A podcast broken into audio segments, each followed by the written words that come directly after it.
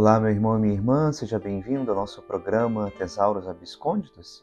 Queremos, nesta oportunidade, meditar uma vez mais o Evangelho que a Igreja nos propõe para este domingo.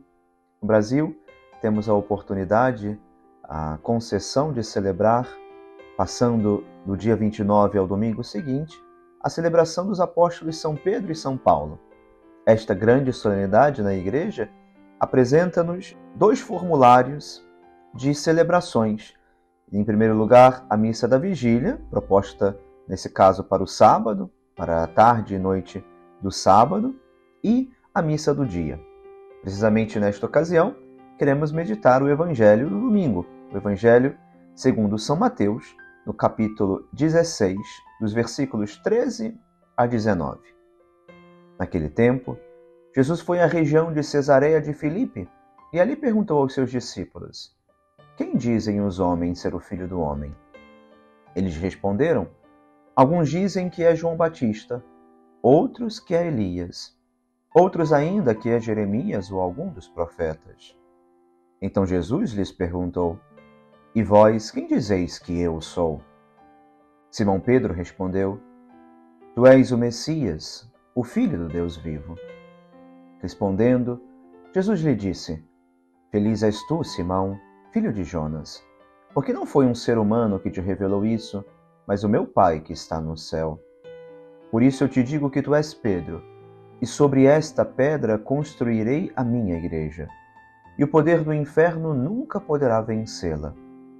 Eu te darei as chaves do reino dos céus. Tudo que tu ligares na terra será ligado nos céus tudo que tu desligares na terra será desligado nos céus. Vemos neste Evangelho, meus irmãos, como, de certa forma, nos é apresentada uma certidão de nascimento da Igreja.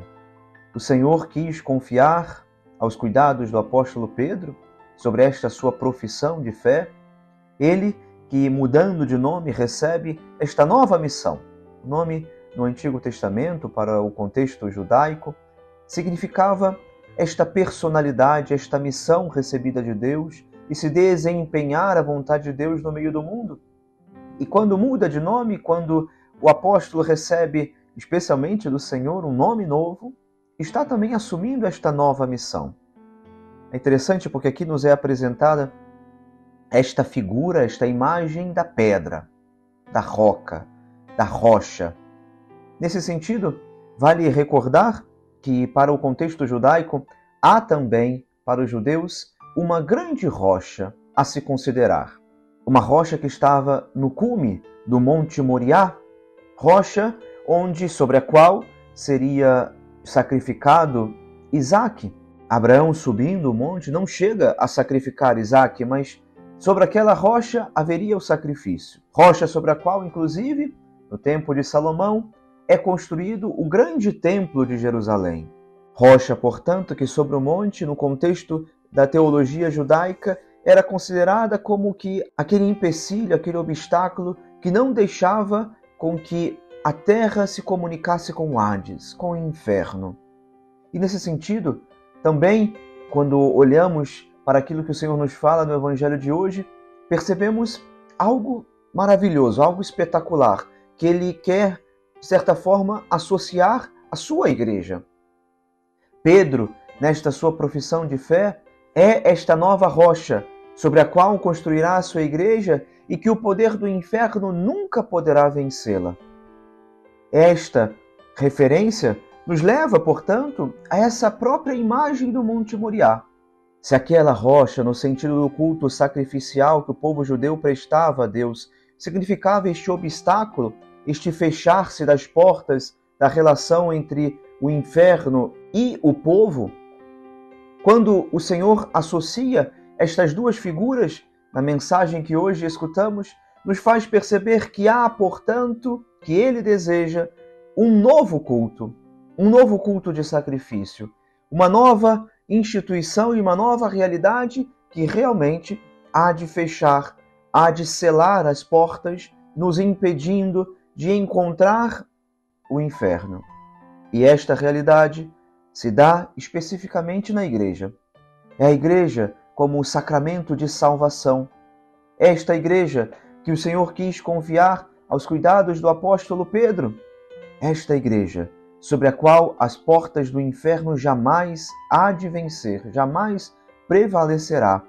Esta igreja devemos aprender a amar, a amar como um cuidado de Deus para a nossa vida, a amar como este carinho do Senhor que vem até nós em todos os tempos, que vem a nossa fraqueza nos comunicar a abundância das suas graças, nos dar esta fortaleza que pedimos também muito aos apóstolos Pedro e Paulo nesse dia para testemunhar, para viver aquilo que o Senhor espera de nós, viver a nossa vocação com o um olhar fixo no Senhor, com o um olhar nesta meta onde Jesus nos aguarda.